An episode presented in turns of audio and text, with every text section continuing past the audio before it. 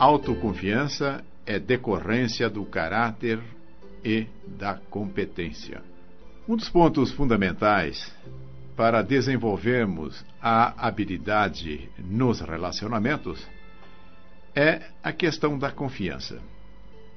Dificilmente conseguimos nos relacionar com pessoas que não inspiram confiança. E certamente, se nós não inspirarmos confiança, haverá também um obstáculo para que as pessoas tenham interesse em se relacionar conosco. Mas na busca da confiança, o primeiro passo que nós devemos dar é adquirirmos a autoconfiança. A autoconfiança é confiarmos em nós mesmos. Isso pode parecer algo um tanto estranho, mas nem sempre nós depositamos confiança em nós. Na busca da confiança, da autoconfiança, há vários aspectos a serem considerados. Vamos imaginar que você esteja participando num tribunal como uma testemunha, uma testemunha técnica que vai abordar algo que seja relevante foi convocado como perito e o advogado de acusação tenta convencer o júri que você é testemunha confiável. E o que ele tentará provar? Em primeiro lugar, que você é uma pessoa íntegra, que é honesto, que é coerente, que tem uma reputação de ser uma pessoa sincera e que não mente. Procurará demonstrar também que você tem boa intenção que não está tentando enganar nem proteger quem quer que seja, que não tem qualquer motivo nem segundas intenções que manchariam seu testemunho. Que as suas credenciais são excelentes, que você possui capacitação, o conhecimento, a habilidade e a capacidade na área sobre a qual irá testemunhar. E por último, que você tem bons antecedentes, que no passado você comprovou em outras situações de maneira eficiente suas capacitações e conhecimentos, e que existem boas razões para acreditar que você fará o mesmo agora. Resumindo essa questão, nós vamos verificar que a autoconfiança é depositada em cima de dois blocos de questões fundamentais.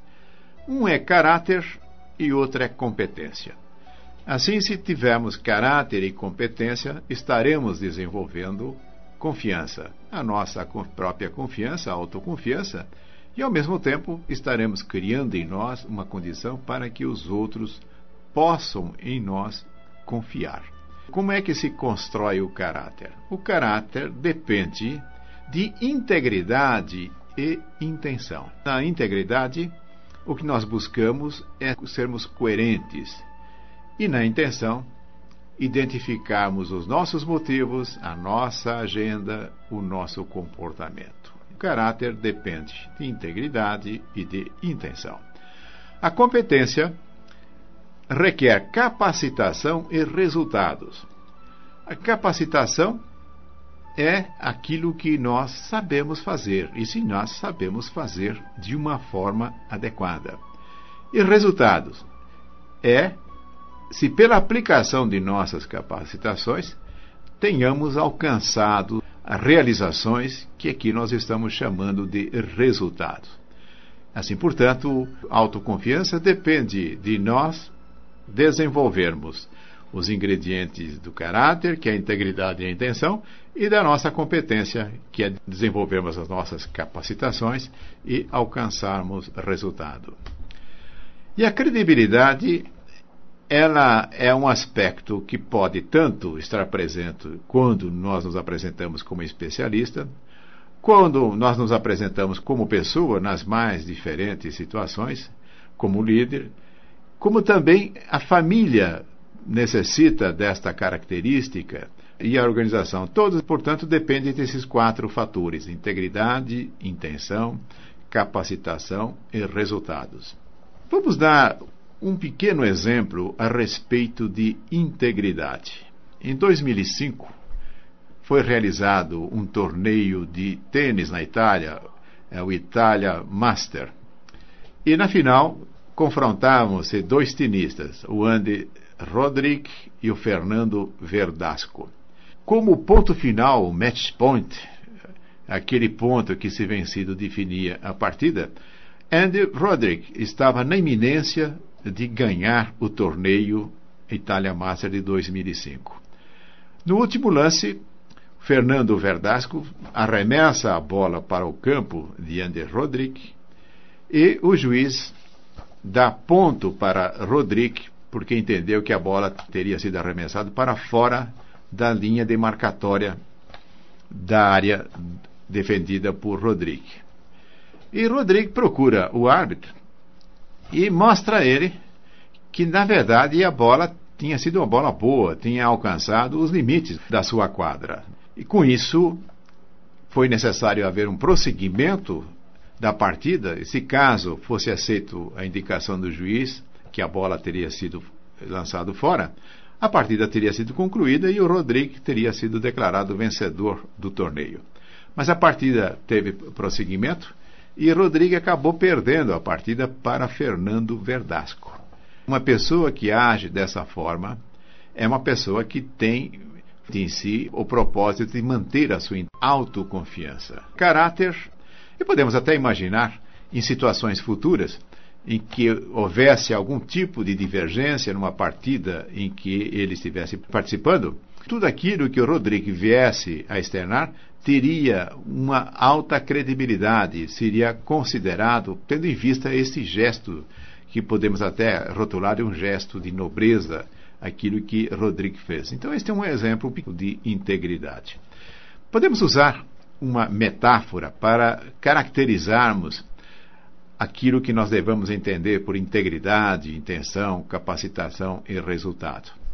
Poderíamos considerar integridade encontra essencialmente sob a superfície. É a raiz do sistema da qual tudo mais cresce. Então, na árvore que nós estamos usando como metáfora, a integridade seria a raiz. A intenção é algo mais visível, é o tronco que emerge debaixo da superfície e para fora. Já as capacitações são os ramos, que nos dão a condição de produzir, portanto. E os resultados são os frutos, as consequências visíveis, tangíveis e mensuráveis, que são mais fáceis de serem vistas e avaliadas pelos outros. Assim, então, nós temos uma árvore cujas raízes representaria a integridade, o tronco a intenção, as folhas, os ramos, as capacidades e os frutos, os resultados a serem obtidos pela aplicação das capacitações. A manutenção adequada dessa árvore é, portanto, algo que vai ser alcançado na medida em que esses quatro componentes estejam convenientemente desenvolvidos. E aí cabe uma pergunta nessa altura que podemos fazer para nós mesmos. Sou alguém em quem as pessoas podem confiar?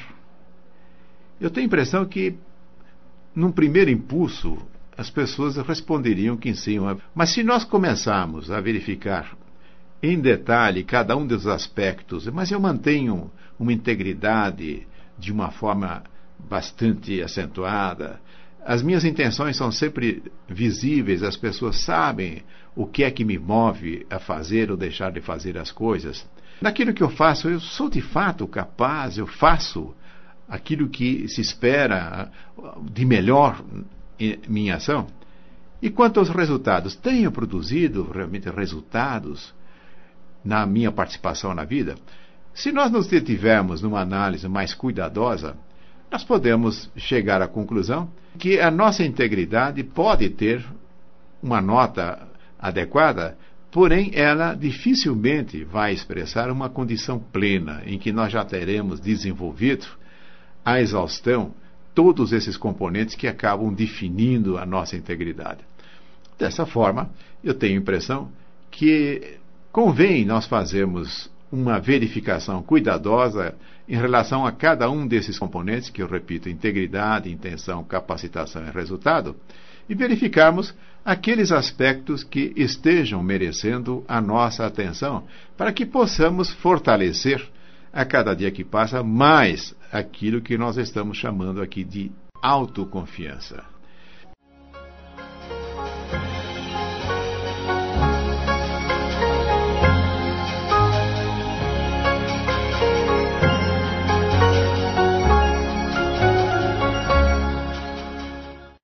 Autoconfiança é decorrência do caráter e da competência. Caráter se conquista com integridade, intenção e competência com capacitações e resultados. A integridade é aquilo que a maioria das pessoas pensa quando reflete sobre a confiança. Para muitos, integridade é sinônimo de honestidade. A integridade inclui honestidade engloba muito mais do que isso. Trata-se de praticar o que se prega. A coerência é ser coerente consigo mesmo e com os outros. É ter coragem de agir de acordo com os valores e crenças. Curiosamente, a imensa maioria das violações de confiança é infração da integridade. Nós ouvimos muito frequentemente a respeito da importância de uma pessoa que mantém uma integridade.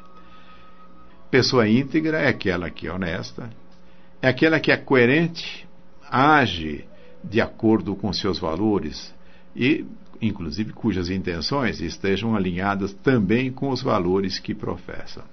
Integridade também se revela através da coragem. É quando nós tomamos as atitudes, realizamos as coisas que precisam ser levado a efeito. A intenção tem a ver com os nossos motivos, com as nossas agendas pessoais e com o comportamento resultante. A confiança cresce quando nossos motivos são claros e fundamentados em benefícios mútuos. Em outras palavras, quando nos preocupamos com o bem-estar das pessoas com as quais interagimos dirigimos ou servirmos, e não apenas conosco. Quando suspeitamos das segundas intenções de alguém, acreditamos que alguma pessoa esteja agindo com vistas ao benefício mútuo. Desconfiamos de tudo o que ela diz e faz.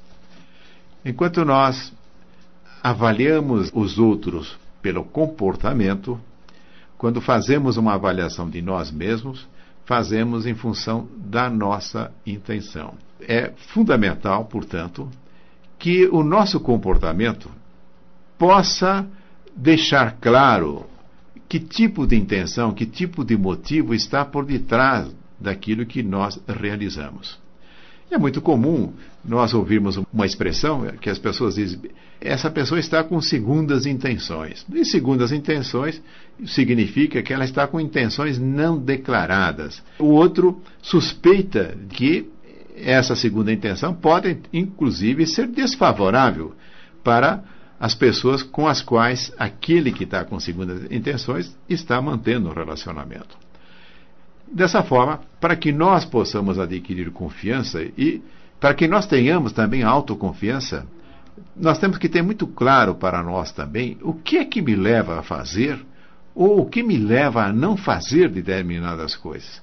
E precisamos tomar muito cuidado, porque às vezes nós carimbamos aquilo que nós fazemos a partir de colocações de intenções nobres, mas quando nós aprofundamos a pergunta, mas será que eu faço isso em função daquilo que eu estou dizendo para mim mesmo que é a intenção? Ou, porventura, eu estou mascarando, eu estou, de certa forma, fugindo de estabelecer uma análise mais profunda para ficar claro qual é a minha verdadeira intenção? Capacitações são as habilidades que possuímos e que inspiram confiança. Nossos talentos, atitudes, destrezas, conhecimentos, são meios que empregamos para produzir resultados. Um médico talvez seja íntegro e seus motivos talvez sejam bons, mas a menos que seja habilidoso em executar a tarefa, poderá carecer de credibilidade na área. Assim, se nós estamos diante de um profissional, e esse profissional pode ser nós, podemos até nos apresentar de uma forma íntegra, aonde a confiança se estabelece por aí, também em relação da nossa intenção, mas se não tivermos a habilidade necessária, nós podemos perder a confiança das pessoas. E nisso também se junta a questão dos resultados. Eu posso ter integridade, a intenção adequada, posso ter a capacitação necessária, porém não aplico na obtenção de resultados. E os resultados são nossas realizações, nosso desempenho. Se não realizamos o que se espera de nós, diminuímos a nossa credibilidade.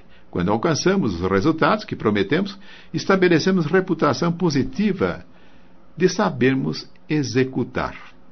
Outros aspectos a serem considerados na construção de nossa confiança. Eu quero destacar aqui esclarecer expectativas.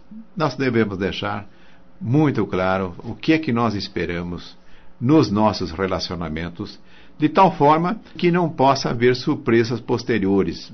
É muito comum não declararmos as nossas expectativas e isso dentro dos relacionamentos podem causar muitos embaraços. A lealdade com os ausentes também é algo muito importante.